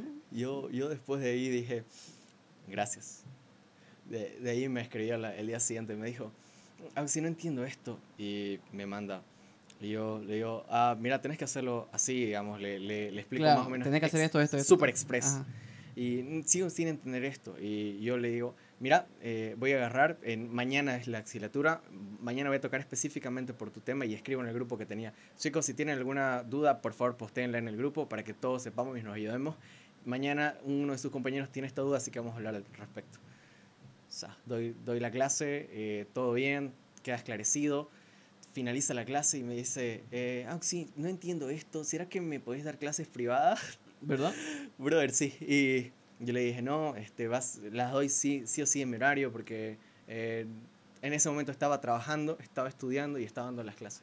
Entonces, tiempo saturado. Claro. brother. Y, y dije, no, mira, no, no puedo. Y él, él, él se enoja. O sea, lo rechazo y se enoja. Y ya las, las clases que vienen me hatea, brother. O sea, ¿Cómo, cómo te hatea? O sea, de, de la nada sí te dice, ándate a la mierda. m- me dice, "Eh, es- esa no es la forma que está enseñando el, el docente. Y programación, vos sabés que te- tiene muchas maneras de, de mostrarse. Yo más bien les estaba mostrando una manera correcta. Al momento de declarar tus variables, no las declaras con letra A, letra B, letra C. Le das un, un meaningful, un nombre meaningful, ¿entendés? Significativo. Este va a ser un contenedor, este va a ser un índice, este va a ser un incrementador. Entonces así, más o menos, lo haces menos abstracto lo que estás haciendo.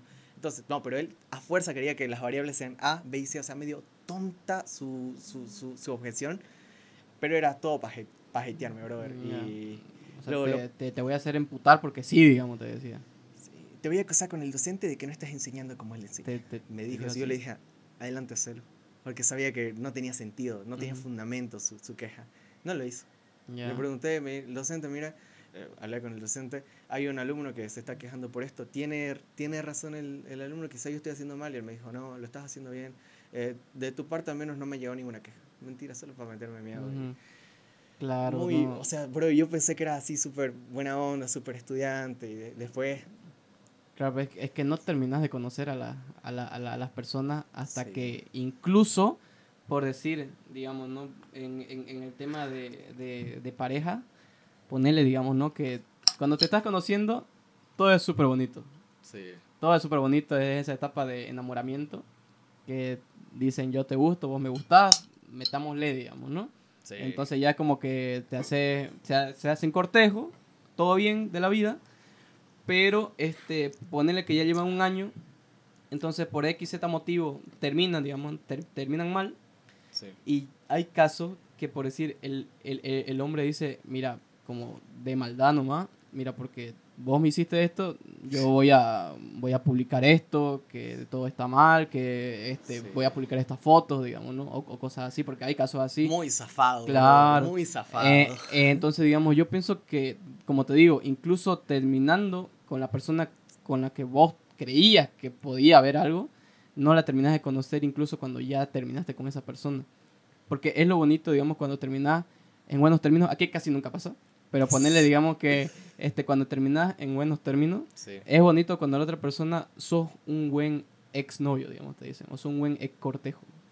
¿Por qué? Porque incluso no me jodés, no me volvés a buscar, yo estoy en paz, o estás en paz, todos estamos bien, digamos, ¿no? Pero hay ese tipo de personas que, di- digamos, te voy a joder porque literal me hiciste daño, digamos.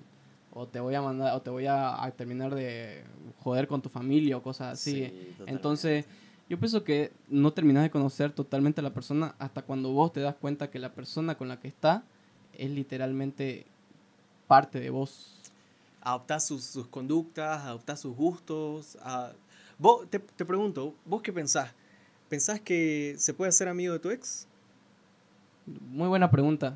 Mira, yo obviamente, ¿no? He tenido mis, mis ex, pero... Las puedo pero, nombrar si pero querés. A ver si No, abordás el tema. Ponerle, digamos que en, es- en- en- en- en ese sentido, ¿no? te, ha- te hablo de mi tema en particular, Ya, ¿no? Tal vez hay otros casos excepcionales. ya. Yo digo que es mucho dependiendo de cómo termina y de cómo, y, y de cómo lo están manejando. Incluso, ¿sabes qué pienso? Que después de terminar, hay el hecho de que cómo, cómo se lleva esa, ese post-rompimiento. Ese luto. Ajá. Ajá. Porque supongamos, digamos, ¿no? Que en mi caso, en particular, yo te puedo decir que si terminas bien, sí puede ser. Y te puedes llevar bien con esa persona. Incluso puede ser que esa persona tenga vínculos cercanos con tus amigos, digamos. Yo qué sé, mi amigo es porque es su amiga y si, él- y si ellos va- se van a juntar y yo soy amigo de ese y, y ya por X, por el destino nos, Claro. no- nos topamos no ahí. puedes hacer nada. Claro. digamos. Hola, ¿cómo estás? Sí. Que no sé qué. Todo bien, todo bien. Es bonita esa sensación, hermano, de que no te va, no te va a incomodar. Porque de que incomoda, incomoda siempre y cuando acabaste mal. Sí. Pero siempre y cuando la, la ves a la persona y no sentís literal nada, nada, ni, ni, ni que puta, esta está aquí porque me lastimó, o puta, está aquí porque yo la lastimé, yo la jodí, digamos, ¿no? Es bonita sensación de cuando no sentís nada y te sentís en paz y es una persona más que está ahí. Y no, yo pienso que ese sentimiento lo llegas a alcanzar cuando de verdad superaste a la persona en el aspecto se- sentimental, digamos. O no sé cómo vos lo ves. Sí, tenés totalmente razón. O sea, yo, yo pienso que sí podés ser amigo siempre y cuando tengas la madurez emocional, bueno, madurez en todos los sentidos de haber roto y no tener reminiscencias de lo que pasó. Porque, sea, tu conducta con, con tu ex, o sea, con tu novia, tuviste, o sea, mu- compartiste mucho tiempo, compartiste muchas vivencias, muchos lugares. Muchas anécdotas. Volvés y, y la, le- la ves, digamos, y X. es que en mi caso yo creo que es imposible que no que no que no digamos recordés por ejemplo yo te veo vos yo recuerdo el peladito de, de colegio Ajá, claro. ¿te acordás de tus pantalones chupín brother? De verdad, tuve esa época, amigo. eso va a salir de cámara chicos Ajá. no, no, pero, o sea, sí. recordás todas esas Claro, cosas obvio, sí te entiendo. lo superás o sea ponte persona A supera pero no sabes de la persona B si, si lo superó Claro. Ahí, ya- ahí, ya- ahí ya es algo que vos no podés controlar. no puedes controlar Claro, Entonces, te escapa de tus Sí. manos. y, y aparte ponte vos tenés tu ex ahora estás arreglado digamos Ajá. Y no sé si sería tan justo que seas amigo de tu ex sabiendo que estás arreglado. Bueno, esa es una Sí. variable muy ya como que an- a- analizarla siempre y cuando estás este, en una relación, digamos, ¿no? Este, no sé si en tu caso en particular, ponerle que, digamos, si vos estás en, en- en una relación, vos puedes ser amigo de tu ex, sabiendo, sabiendo si a la otra persona Le incomoda, o no. Porque ta- Claro. hay casos, ¿no? En que la pareja dice, a mí me da igual si sos amigo de tu ex, ¿no? Total, vos, si vos me respetás, todo bien. Sí. Yo pienso que ya hay mucho depende de uno. ¿O vos cómo ves eso?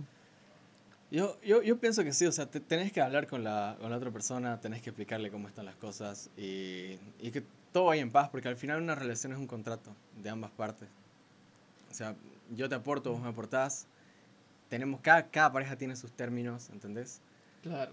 Sí, pero, pero en, en mi caso pienso que, que, o sea, ahora, 2024, digamos, Ajá. después de haber hecho tantas introspecciones en mi vida, 2020, el Carlos de 2024 te dice que es mejor soltar las cosas y dejarlas ir. De dejarla ir. O sea, Sí. eso es se- según tu perspectiva, digamos. Sí, o sea, porque la persona de la que te enamoraste, ponte en 2013, no es la misma que ahorita 2024. Totalmente. No somos los mismos para nada. No, y de hecho, las parejas pasa. Vos estás con tu, con tu corteja, eh, las conociste, ponte el 2020. No sos, la, no sos el mismo y ella tampoco es la misma hasta el 2024. Entonces, lo que implica el estar en una relación es, a pesar de todos esos cambios, seguir eh, acordando, seguir, seguir teniendo esta relación, seguir compartiendo, conociéndonos y apreciando, apreciándonos, ¿entendés? Claro. Yo Sí. pienso que eso igual como que mucho, mucho influye en, en- en el hecho de que cuando vos estás en una relación, siento que si vos charlas, porque todo es en base a la, a a la comunicación. Sí. Si vos te comunicas con la persona, literalmente no le decís, oye, mi situación está así, vos lo aceptás o no, ¿no es? Sí. Ya es mucho de vos si querés cambiar por esa persona un poco, ¿no? O sea, no cambiar tu esencia, porque tu esencia nunca se va a cambiar, pero sí cambiar los hábitos que tal vez a esa persona como que no le gustan mucho. Te hablo muy superficial, digamos, ¿no?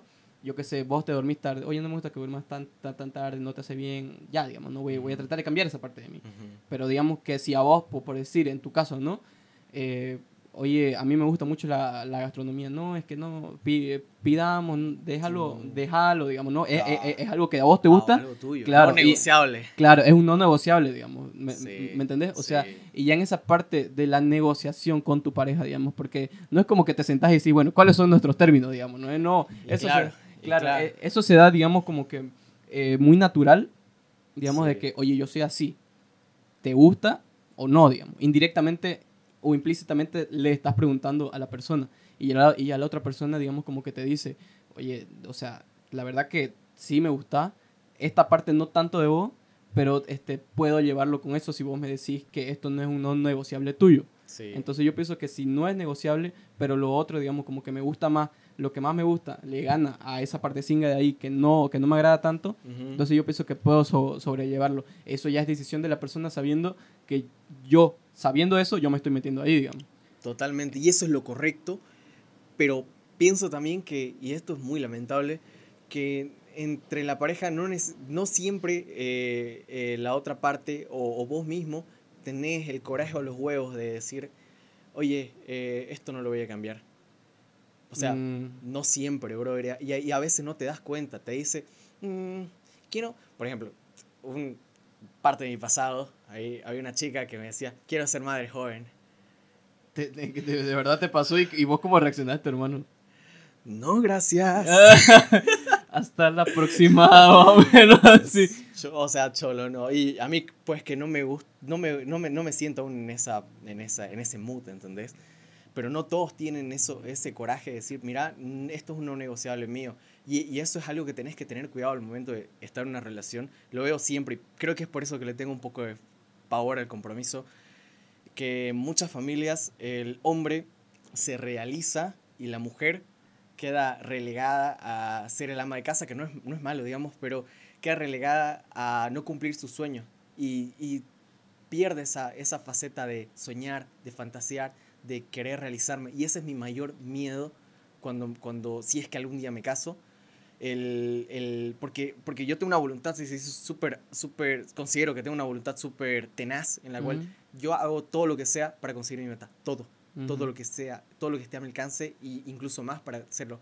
Y tengo miedo de que en algún punto descuide eso de mi pareja y mi pareja termine por no realizarse. Eso me dolería mucho. O sea, ponte que el- la persona que vos amás ya haya muerto sus sueños y se relegue a solo acompañarte.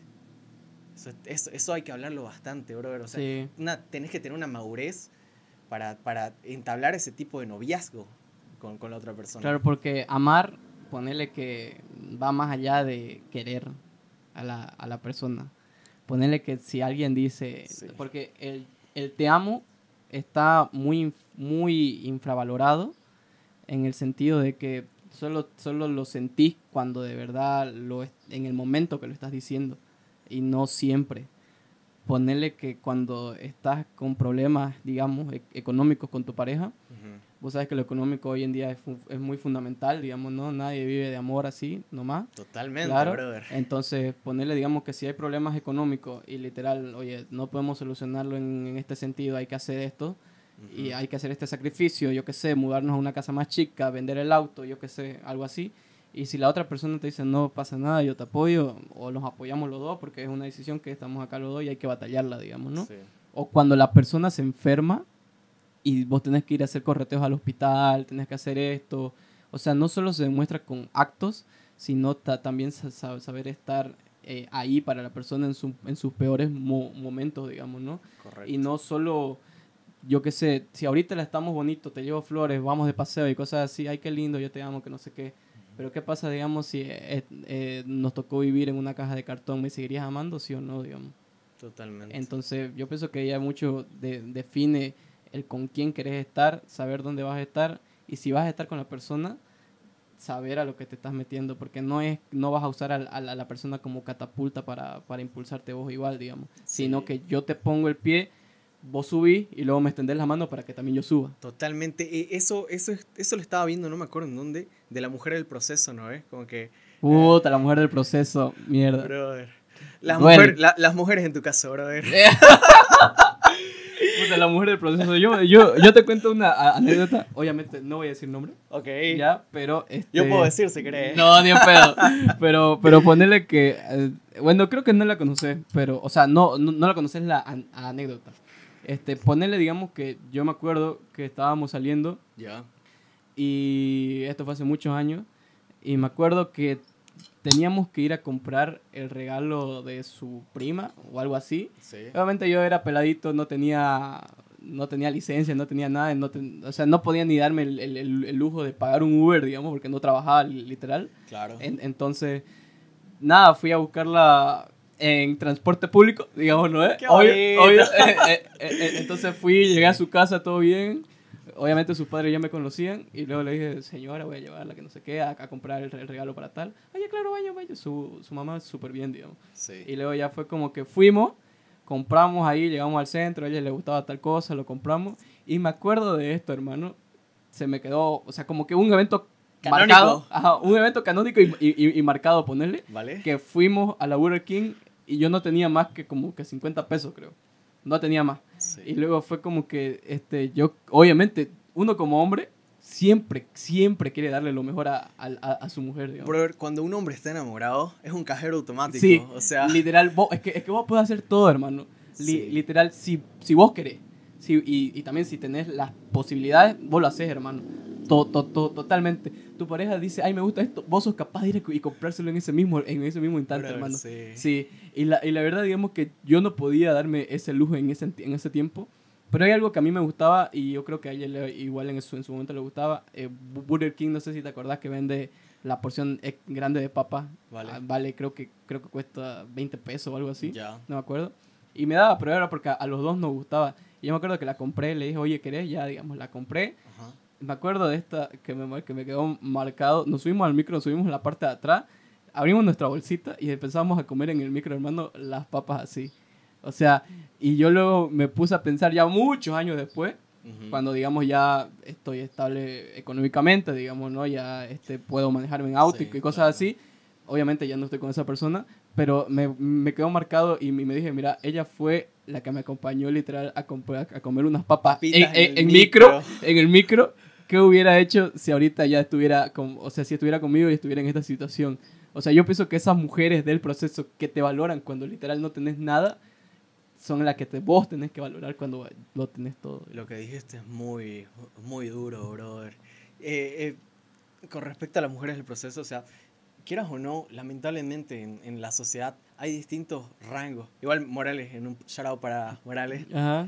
eh, comentaba que hay distintos, quieras o no, eh, niveles de mujer, niveles de hombre, Estándar, digamos. estándares. Entonces, obviamente, lo que cualquier humano quiere es progresar. Pero, ¿qué pasa cuando tenés la mujer del proceso? Eh, vos progresás hasta un punto en el que sos eh, financieramente estable, ponte, y, y la chica no, o al revés puede ser también. Lo que vos, en mi opinión, tenés que hacer es impulsarla. Sí. Impulsarla. Vos estás aquí, pero nunca olvidarte de que ella también estuvo atrás y tratar de, de impulsarla para que es, esa mujer que está ahí suba de nivel y los dos se mantengan ahí en, eh, en ese nivel, brother. O Exactly. Totalmente de acuerdo. Más pasa, yo pienso, en el caso de los hombres con las mujeres que las mujeres con los hombres. Porque ponerle que la- las mujeres, digamos, lo hablábamos en el anterior podcast con Morales, ponerle que la mujer, digamos, si es un poco, digamos que ya salió, salió de la U, tiene un trabajo estable y todo lo que querrá, está mejor económicamente que vos, vos, vos que sos pelado, estudiante de segundo semestre, no tenés trabajo, no tenés nada, sí. es un poquito más difícil que la mujer te mira a vos, digamos. Es un- eh, no, no diría que, que es imposible, pero... Pero sí es muy difícil. sí es muy... Es que la relación... Es que, ¿sabes qué? Eh, debido a los contextos, es complicado, porque la chica va a querer ir a comer a Jardín de Asia, va a querer ir a comer a Shimaya, ponte, y, y vos eh, querés unas papitas. Ah, micro. digamos. Que un papita de Burger King, digamos. ¿no? Eh, yo pienso que si agarramos estas dos líneas y, la, y la mujer ya con su Mercedes y todo, digamos, ¿no? Entonces, Sí. es, es- es un poquito, no, como decís, no es, no es imposible, pero sí es un poco más difícil que te mire. En cambio, ponerle, ¿no? Que la mujer, como te dije, tra trabaja y todo, digamos que vos sos cajero de un establecimiento que ven, de Burger King, digamos, o de, Sí. o de- o de cualquiera, es un poquito más difícil que la mujer te mira a vos como por decir, no, es que yo tengo este estándar en mi vida y quiero seguir manteniéndolo, digamos, ¿no? Y no creo que esta persona eh, me lo pueda llegar a dar a mí. Es muy diferente en el caso de los hombres, digamos, ¿no? Que vos sos exitoso, digamos, ¿no? Todo, todo bien con vos y ves, por decir, a una mujer A la en, en- en la cajera de Burger King y luego sí, te voy a sacar de ahí, digamos. Sa- ¿Sabes qué? Es- Eso, eso, eso puede, puede ser analizable. Es que, es que uno, para que una pareja esté ahí, a mi criterio, mi mindset, ordena de que los dos tengan que tener las mismas, similares metas, que se acompañen. Ponte, la meta de una es eh, revivir el, el comunismo y la meta del otro es, es full li- libertad, capitalismo. No, va, no van, digamos. Claro. Pero si las metas son convergen, tipo en, hey, por ejemplo, una de mis metas es, como trabajo en outsourcing, es irme, tener suficiente sueldo como para irme a Colombia un mes, para irme a Argentina un mes, rentar Airbnb y, Ah, claro. y, y, bueno, si mi pareja también está eh, dispuesta a eso, joya. Pero, ¿qué, ¿qué es lo que pasa? Que siento que los hombres, puede- o la mayoría de los hombres puede eh, estar con una chica del Burger King porque no le importa porque no le, no le importan mucho las aspiraciones que tiene la, la chica del Burger King. La aspiración del hombre es ser exitoso y hacer que mi, que mi esposa sea feliz. Es, es que es tan sencillo, hermano. sencillo eh, y- eh, eh, es, es- es tan sencillo. Alcanzar el éxito y verte feliz. No necesito más, digamos. Siempre me dio un, un consejo, creo que fue mi tío, que me decía, usted lo que tiene que hacer, mijo, es tener plata y, ma- y, a- y- y que su mujer esté feliz. No hay más cosas.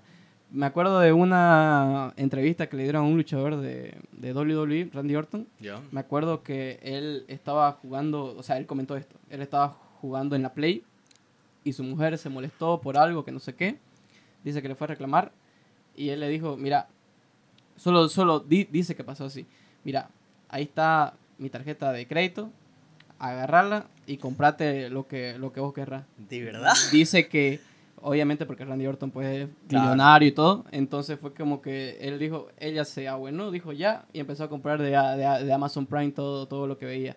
Quedó feliz y no me molestó más. O sea, eso, eso dijo él.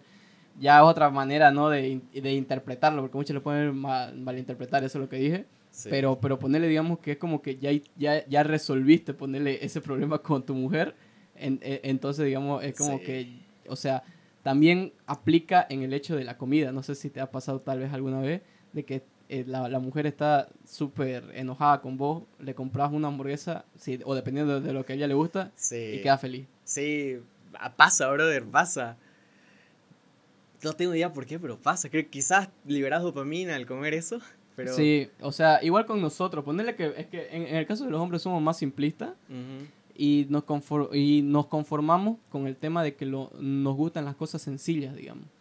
Yo qué sé, digamos, ¿no? En, en, el, en el caso de nos, particularmente mío, ponerle, digamos, ¿no? Que me regalen, yo qué sé, eh, digamos que estoy súper enojado y que me regalen, digamos, un llaverito de mi equipo favorito. Ah, qué bonito. un o sea, detalle, te- pensaron en vos. Claro. Totalmente. ¿Me entendés? En- Sí. en- entonces yo pienso, digamos, que sí aplica para todo, Siempre y cuando este, encontres el momento adecuado, porque no es como que estés eh, en la mierda, digamos, Sí. y, y luego alguien llega con un regalo y dice, vos crees que con esto me voy a buenar, digamos. O sea, ta- ta- también es como que momentos para pillar eso, digamos. Hay, hay lenguajes del amor que, que tenemos que saber reconocer. Hay, por ejemplo, no, no, no- te voy a preguntar más adelante. El lenguaje del amor mío es que me den atención, que tiempo de calidad. Tiempo de calidad, porque Sí. son cinco. Creo, creo, que, son cinco. Este, son, a ver, si no mal recuerdo, era tiempo de calidad, eh, regalos. o sea, Regalos, tiene, tiene otro nombre, pero material. ajá, este, Tacto. eh, contacto físico. Ujú, Luego está eh, palabras de afirmación y actos de servicio. Exacto. Entonces, ¿cuál- Yo, yo diría que soy actos de servicio y, y tiempo de calidad. ¿Vos? eh, yo lo corroboro, con, o sea, con, con- confirmo lo tuyo. A mí me gusta mucho pasar el, el- el tiempo de calidad. Igual, eh, te cuento que antes, antes era mucho de contacto físico. Ya. O sea, de agarrar la mano, abrazar y cosas así. Sí. Como que lo he dejado un poco eso de lado y ahora soy más de actos de servicio. O sea, yo qué sé, ir a hacer esto que te gusta, llevarte esto que te, que, que te Claro. gusta, digamos, ¿no? Facilitarte la Ajá. vida. Entonces, más o menos así. Brother, eh, eh, eso, eso es algo que he visto. Tengo, como te comenté, tengo mi círculo de amigos, sí, re íntimo. Tengo cuatro amigos, hombres. Los, los cuatro salimos de la facultad. eh, los cuatro casualmente trabajamos cerca. Ujú. Y he notado esta constante en todos ellos que les encanta resolver. O sea, le- le- le- les encanta, para ellos lo que les hace feliz es hacerle feliz a la otra persona, ¿entendés? Resolver. Resolver. Sí. Resolver. Puta. No, no me explico, no, no me explico, o sea, eh, full es actos de servicio, ¿entendés? Claro. Es súper raro, no, no, no me explico por qué será así. Claro, este, lo que pasa es que con el tema de resolver, igual, igual lo hablábamos con Morales en el anterior podcast, este, el, a- el tema de resolver viene más que todo una crítica hacia los hombres de que no estás resolviendo. ¿Por qué? Porque resolver quiere decir que no estás eh, eh, como que haciendo algo para que ese problema desaparezca. digamos. Lo di este ejemplo en el anterior podcast, que fue, por ejemplo, el tema del foco. Ponerle que, digamos, se, se quemó, digamos, ¿no? Se, Sí. quemó el, se quemó el foco. Tu pareja, digamos, que no puede hacer su trabajo porque en la oficina no está el foco. Y vos no vas a esperar, digamos, a que tu pareja te diga, oye, no está el foco, cambialo, digamos, ¿no? Sino que vos estás viendo eso, mira, Sí. ah, no hay luz. Entonces voy a ir a la ventita, compro, pro- compro el foquito sin que ella me diga nada. Pa, me subo una escalera, una silla, pa, lo cambio. Ya resolviste un problema. ¿Me entendés? Por tu cuenta. Claro, Sin que nadie te diga nada. claro. O sea, hay problemas que uno puede resolver implícitamente, digamos. O sea, haciendo que la, que la pareja como que diga, ah, o sea, está haciendo algo, digamos. ¿no, Claro, eh? me está ayudando. Claro, sí. y no es como que te quedas vago, rascándote la panza, todo, todo feliz de la vida, y ahí murió, digamos. Sa- ¿Sabes qué? Justo, tengo una amiga que es psicóloga, que, o sea, hablo muchísimo con ella Ujú. y le planteaba este, este, este- este escenario. Eh, ponte, eh, tenés tu corteja y le... Y ponte, ella te presenta como que, ah, estoy triste por esto. Porque a, a mí me ha pasado, estoy triste por esto. Y vos como hombre lo que querés hacer, hacer es resolver, ¿por qué estás triste? Ah, por esto. Y empezás a solu querer solucionarlo. Te voy De a solucionar, vamos, vamos. Y se molesta. De paso que le querés solucionar, se molesta. Que le- ella me explicó que, no sé, no, no me gusta generalizar, pero que en este caso las mujeres, no en ese momento que te dicen estoy triste, descifrando a las mujeres en este Ajá. podcast, espero que sea así, este, no necesitan que les resuelvas o que les des una solución, necesitan ser escuchadas, que empatices con, con su problema y decís, ay, Sí, te ya, entiendo. Te entiendo, sí, contame, ¿cómo, cómo que te dijo qué? ¿Por qué? Así, ah, esa chica es una envidiosa, no sé, o sea, tratar de, tratar de empatizar con ella y ahí se va a sentir mejor. Porque, ¿qué es lo que vos querés hacer inmediatamente? La acción es que se sienta mejor. ¿Cómo lo hace? Solucionando, resolviendo. Pero esa manera de resolver no es la adecuada, parece. Parece que tenés que empatizar. Claro, claro, es como ese hecho, digamos, eh, concuerdo mucho con el foco, digamos, que por decir yo compré, o- claro, mi acción es, es- es que- haya luz, Sí. ¿no es? O sea, el, el final. Pero ¿qué pasa? Mi, mi forma de resolver, por ahí voy y compro un foco que no es el foco que tenía que comprar, digamos. Claro, ¿Me entendés? sí. Lle- lle- Llego acá y, puta, no encaja. ¿Me, me entendés? O Sí. sea, es como que quise, Haciendo pero, no, pero sí. no fue la, la, la manera en la que tenía que hacerlo. Claro. Entonces, es como cuando te dicen, ¿no? eh? Oye, me, me duele la panza. Y vos, te, y vos decís, tómate algo,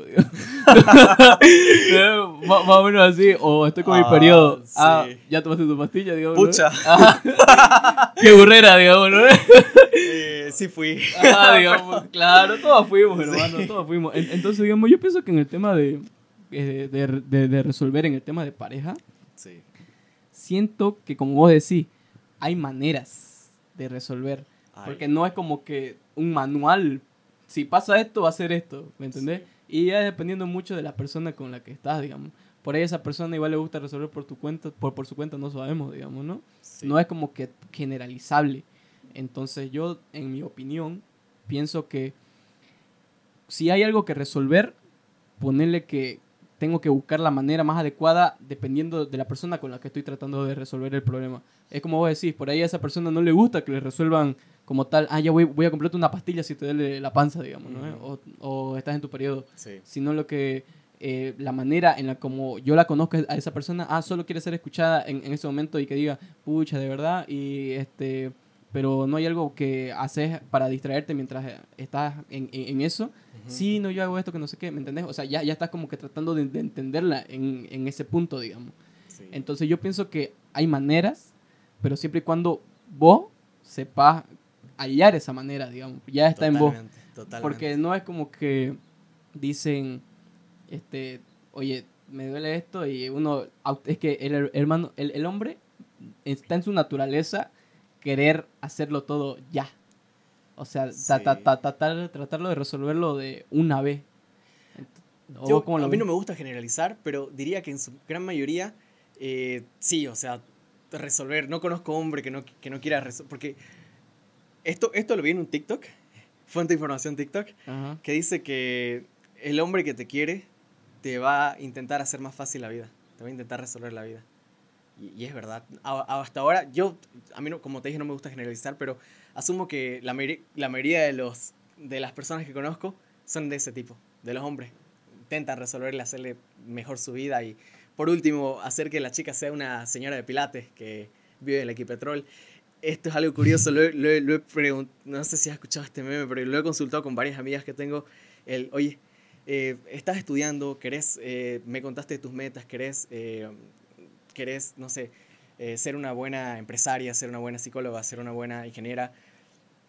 Pero, ¿qué pasa si viene un hombre así súper millonario y te dice, yo te resuelvo la vida, vas a ser mi mujer, vas a ser la mujer de Pilates que vive en el Equipetrol? Todas me dijeron que sí. Y, que, y me dijeron, de hecho, que la que, te, que la que te diga que no, te está mintiendo. Y que muy en el fondo lo quieren. No me lo creo. Yo creo que todos somos individuales y todos tenemos nuestras propias metas, pero me sorprendió que hay un consenso entre ese grupo de mujeres al, al que le pregunté. Claro, yo pienso que ese hecho, digamos, es como que, tipo, ponerle en tu caso, en nuestro caso, digamos, ¿no? Digamos, si viene una sugar mami y yo qué sé, 40 años, ponerle más, más o menos, con plata y todo lo que querrá, Ya. yo pienso, digamos, que si esa, esa mujer, digamos, nos ve bonito y todo lo que querrá, y luego te dicen, oye, no trabajes, yo te voy a mantener, digamos, yo te voy a dar un sueldo mensual, ¿vos lo harías? Para nada, para nada. Si, si, algo, si algo me mantiene vivo y cuerdo, es que tengo metas por alcanzar y, o sea, la tenacidad que tengo, o sea, me cortás, eh, me cortás todo, me das, me das todo el dinero del mundo, igual voy a seguir programando porque me encanta, igual voy a seguir buscando cocinar. Quizás con todo el dinero del mundo, quizás me dé para cumplir uno de mis sueños que es lanzar un EP, pon- ponete. Claro, Pero- pues, o sea, mira, por eso te, por eso te lo pregunto a vos, digamos, Sí. por, porque en el caso de los hombres es muy diferente. Puede ser, ¿no? Porque, o sea, en, en el hecho de que, como vos lo explicabas hace rato en el podcast, de que literal el hombre siempre quiere superarse, siempre quiere más, digamos, en el sentido profesional y personal, digamos, de que Sí. yo lo tengo que conseguir porque lo tengo que conseguir, digamos, cualquier meta que sea, tener tu terreno, tener tu casa, tener tu auto, tener un buen trabajo, tener las metas que vos querrás, uno lo quiere conseguir. Las mujeres, ponerle, no es, no es, la, eh, no, es- no son todas, pero sí eh, por ponerle cierta, cierta cantidad, que algunas sí lo prefieren así, de que no, yo quiero ser una señora del Uruguay porque sí, pero Sí. hay otra gran parte que piensan como un hombre me da la plata del mundo, pero no me va a dar la satisfacción personal de superarme a mí misma, digamos. Co- completamente. ¿Y Claro. sabes qué? Pienso que eso no es inherente al sexo, en realidad. No es inherente a sos mujer, vas a ser así, sos hombre, naciste así, Claro, vas a ser así. No, pienso que eso es un tema más cultural.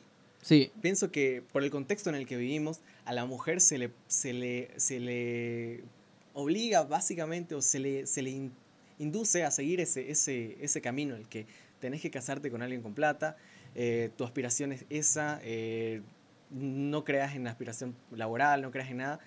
Yo creo que es algo que deberíamos cambiar como sociedad. Claro, completamente porque- bullshit. Claro, porque e- eso viene pues de un contexto ya pues muy, desde mucho, muchísimo antes. Ponerle que tu tatara, tatarabuelo fue así, digamos, ¿no? Y Sí, tu tatarabuelo fue así, y luego tu bisabuelo igual fue así, y, tu, y luego ya como que tu padre más o menos trató de cambiar la cosa, digamos, ¿no? Más o menos, Sí. y luego como que en, la en el tiempo en el que estamos, en la sociedad en la que estamos, ujú, ponerle que igual va cambiando ese aspecto, digamos, ¿no? Ponerle que antes estaba mal visto que la mujer trabaje.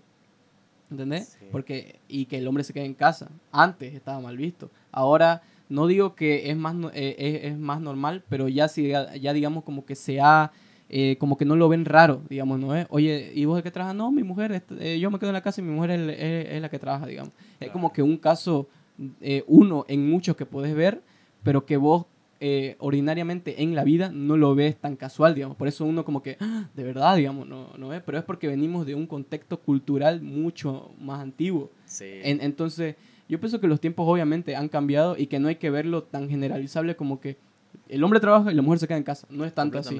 No, no es tanto así. Entonces, porque hay mujeres que son exitosas, son las capas en todo lo que hacen y eso es espectacular, hermano. ¿Por qué? Porque la mujer incluso, digamos, puede ser muchísimo más Ajá. siempre y cuando la misma mujer se lo proponga, digamos. Exacto. Entonces- en el clavo, brother. En- entonces yo pienso, Sí. digamos, que la sociedad hoy en día tiene que cambiar porque obviamente hay, se- seguimos teniendo esa, esa cultura de antes, pero ya se ha ido perdiendo con el tiempo, como te digo, con, por la sociedad en la que hemos estado, que la mujer tiene ya más voz, no como antes, Claro. que ya tiene más votos, no como antes. Me acuerdo que antes la mujer no votaba por, por ponerle para, Sí, pues, para no presidente y sí. cosas así. Entonces, a partir de eso, digamos, como que ya le dieron voz y voto y la mujer de a poco se ha ido superando cada día más, digamos. Incluso en nuestros amigos, conocidos, colegas y todo lo que querrá, Sí, sí. siempre e- es, bueno ver, digamos, en ese sentido de que la mujer se va superando de a poco e incluso más arriba que algunos hombres, digamos. Y eso da un mensaje clarísimo en la sociedad, digamos, Sí. que los tiempos de hoy han, han cambiado. Y, y- y han cambiado para bien, quiero pensar, porque te imaginas la cantidad de científicas, ingenieras, comunicadoras, deportistas que se han perdido justamente por este problema del, del hey, esto lo hace un hombre. A- ahorita en mi rubro tengo bastante, o sea, en la universidad no es mucha, pero en el rubro eh, ya vas viendo más mujeres que son capísimas en el rubro y que, o sea, totalmente te desmontan la teoría de que el hombre solo puede hacer ese, tipo de labores. Yo, yo pienso que es para bien y, y bueno, un mensaje para las chicas quizás en colegio universidad que están viendo ahí. Crean en ustedes, ustedes son capaces, ustedes pueden hacer todo lo que, lo que se pongan, todo, el límite solo está en ustedes, la verdad. Y, Y en cualquier persona en general. y en ¿no? cualquier persona en general, no, no hay que dejarnos de decir, ah, vos sos hombre, vos sos mujer. Sí, la- la- yo, ¿sabes qué? Es, es, ese tema de ponerse límites es algo que yo he vivido mucho en la universidad. Yo no tenía una referencia profesional, si querés verlo así. Entonces, eh, veía a mis compañeros raritos que, capucha, programar, soy inteligente, mírenme, estoy Ajá. programando, sí, o sea, re, re estándar y, y yo decía, no voy, a, no voy a llegar a ser así, la verdad. Pero, o sea, como que no voy a poder llegar a ser tan bueno como este tipo, ¿entendés? Y no, pero le metí ganas, le metí huevos y al final sí pude pasar mis materias. Y algo que, si algo me arrepiento de mi, de mi carrera universitaria, es que yo soy muy soberbio. Y en mi carrera universitaria incluso lo era más, más soberbio. Mi carácter hacía que, por ejemplo, eh, la gente, había personas que no me conocían, no me hablaban directamente. Hasta ahora, digamos, hay gente que no me habla directamente el mensaje, le hablo a mis amigos porque me hablan a mí. O sea, brother, es, es too much. Y, Ajá. y en parte bien, digamos, porque en la universidad tampoco fui a como que hacer muchos amigos, pero es algo que no me, no me, me hubiera gustado cambiar. No por el hecho de tener más amistades, siento que las amistades que tengo son suficientes, pero el hecho de que me hayan visto como que algo diferente y, al- y seguramente alguien se ha desanimado. Y mi voluntad jamás va a querer apagar la voluntad de otra persona. Entonces siento que en algún punto de mi vida sí he podido llegar a ser lo suficientemente excéntrico, soberbio, para que alguien que me vea y diga, no voy a poder ser este Canva o no voy a poder llegar a tener las notas de este Canva porque este Canva ha nacido para esto. Mentira. O sea, yo siento que no tengo talento, siento que lo que tengo es esfuerzo, pero que quizás otras personas pueden ver ese aspecto mío y puedan pensar otra cosa. Claro. Sí, entonces, Mm. no, o sea, yo pienso que la misión como nosotros, digamos, vos jamás lo que haces, yo amo lo que hago, es jamás transgredir eso que amamos. Y siempre, si hay alguien que quiere programar, si alguien que quiere empezar este rubro, alentarlo. Y, y por las cosas que hacemos y por las cosas que hacemos y no nos damos cuenta que, que provocan en otras personas. Claro, sí, comparto mucho lo que, lo, lo, lo que decís en, en el sentido igual, digamos, de que, por decir, si hay que respetar, digamos, ese hecho, digamos, por decir, si yo no, yo no veo que a mí me gusta lo que vos estás haciendo, digamos, ¿no? Pero a vos sí, por X, Z motivo. Entonces yo tengo que al- alentarte en el Sí. sentido, pero no como obligación. Ojo, ahí hay, hay, hay mucho cuidado, sino porque de verdad quiero que te vaya bien. Ya sea que no me guste lo que estés haciendo, ponerle, ¿no? Que yo quiero que mi hijo en su futuro, digamos, sea ingeniero, Sí, ¿no? Yo lo idealizo sí. en ese sentido. Pero a él le gusta, por decir, ser futbolista. Digamos, ¿no? Se prueba en la academia, en la Tawichi, y no es tanto mi sueño para él. Pero si a él le gusta, yo, porque a él le vaya bien y porque al alentarlo a hacer lo que a él le gusta, yo, yo le, de fondo de mi corazón le voy a decir, metele. Metele y de verdad espero que te vaya bien, digamos. Pero es porque a mí, de verdad, lo, a- muy encima de lo que yo quiero, más arriba está mi felicidad de verlo a él, digamos. Y yo pienso que eso aplica con familiares, Con amigos en general, porque por decir, si a mí, digamos, no me gusta mucho tu carrera, pero si a vos de verdad como a- amigo, a vos, eh, Ujú. digamos, como que te gusta, entonces yo, yo voy a decir, puta, brother, metele las ganas, yo sé que vas a hacer lo, Sí, lo mejor de lo mejor. Entonces, en general, yo pienso que es, es, esto, es totalmente así. Y para cualquier persona, digamos, que de verdad le guste lo que hace, pienso que no tiene que desalentarse también por comentarios de terceros que lo, que lo desanimen. Si total, digamos, sos vos y nadie más va a saber la pasión que vos, que vos le estás metiendo. Por ejemplo, vos no vas a saber la pasión que yo le meto a esto del podcast, digamos, ¿no? O sea, porque vos no lo vas a comprender desde mi punto de vista. Exacto. Pero este sí me vas a alentar a mí por, por, por el simple hecho de que, oye, si de verdad le gusta, ti- tiene que meterle, digamos, ¿no? eh? Le O diste sea, en el clavo, Romero, y pasión alimenta pasión, voluntad alimenta voluntad. Eh, te lo voy a decir en cámaras prendidas, también te lo voy a decir en cámaras apagadas. Yo te respeto mucho y te admiro mucho por todo lo que estás haciendo ahorita, porque uno de mis, de mis conceptos de éxito es libertad, tener la libertad de hacer lo que te cante y lo que quieras. Y no, no siempre el, el hacer lo que quieras es lo mejor para vos. Quizás alguna vez no te da rédito económico, pero tener los huevos, la valentía de montar todo lo que estás haciendo. Y, porque vos de chiquito querías comunicar. Siempre, siempre he visto, te he visto ahí con esa pasión de comunicar. Ahorita lo estás haciendo, brother. Tenés todo un set. Eh. tenés- lo está, ya vamos por el décimo podcast. No, eh, este es el número 10, la verdad que sí. Entonces, felicidades, brother. Te respeto mucho. Gracias, brother. No, yo igual a vos, ya para ir fi- finalizando este, este podcast, igual decirte a vos, ¿no? Este, que la verdad como, como amigo, me acuerdo que vos fuiste la primera persona, cuando yo entré en el colegio, fuiste la primera persona en hablarme. Este, Fuiste como el que, el que me diste, vení, no te vas a sentir como, como un extraño. Sí. Y me acuerdo que nos sentábamos casi, casi juntos porque eran mesas dobles, no, no algo así, o sea, como sentarse dos. entonces, la verdad que sí, de, de ese día dije, Tajaldín es uno de esos, uno de los reales. Y entonces fue como que la verdad que te respeto mucho, ad- ad- admiro la verdad que el- la valentía que le estás metiendo y sobre todo que no te hayas rendido. Que no te hayas rendido en el sentido de que te falta mucho por alcanzar, pero que eso es lo que falta mucho, lo vas a lograr, hermano. Porque Sí, sé que no estás, no estás donde querés estar, pero es un paso más a donde vas a llegar. Es que es totalmente cierto. La, la inconformidad al hombre es gasolina para, para el progreso. Sí. Y bueno, qui- quizás no, ya para finalizar, eh, algo que me gustaría aplicar en mi vida y se los voy a confesar, es que muchas veces, cada vez que logro algo, eh, es un mal que he tenido, que no me sentía feliz por, por- por lograr algo, me sentía aliviado. Y esto es súper, súper duro porque, ponte, sacaba buena nota en un examen y Ya, no era felicidad, era alivio. Y yo me sentía totalmente estresado. Yo diría, y un consejo que yo quiero aplicar en mi vida también es, eh, trácense metas, pon- sean duros con ustedes mismos, sean inconformes. La inconformidad tiene que reinar en su vida, pero sepan valorar esos momentos. Claro. Dense Claro. un descanso. Claro, tampoco, digamos, es, es- es como que vas a estar to- todo el tiempo, me, me falta más, me falta más, digamos, ¿no? Porque eso ya es obsesión. Sí. En- entonces yo pienso que hay que también sa- saber controlarlo. Oye, mira, ahorita no estoy donde yo quiero estar, digamos, ¿no? Pero este, vamos a ir paso a paso, tampoco como paso de tortuga, Sí. pero sí vamos a, a ir, de, ir lográndolo día a día. O sea, un día más para lograr alcanzar eso, eso que quiero. Es como decir, ¿no? La, la inconformidad de lo que a mí no me... Hay que tomarlo como el vaso medio lleno, digamos. O sea, no, no estoy ahorita porque literal mm, X, Z motivo, la, la- las circunstancias no me dan, pero este, estoy más adelante de lo que estaba en un principio, digamos. Entonces yo pienso que hay que verlo por ese lado. Y, también verlo como esa, esa motivación de, de, de decirte a vos mismo, oye, brother, te falta harto, pero eso de que te falta harto, cada día lo... Cuando ni, ni te vas a dar cuenta que ya lo, lo lograste eso de lo que no estabas buscando en un principio. Completamente Sí, cierto. Estoy muy completamente de acuerdo cierto. contigo. La verdad que sí, hermano.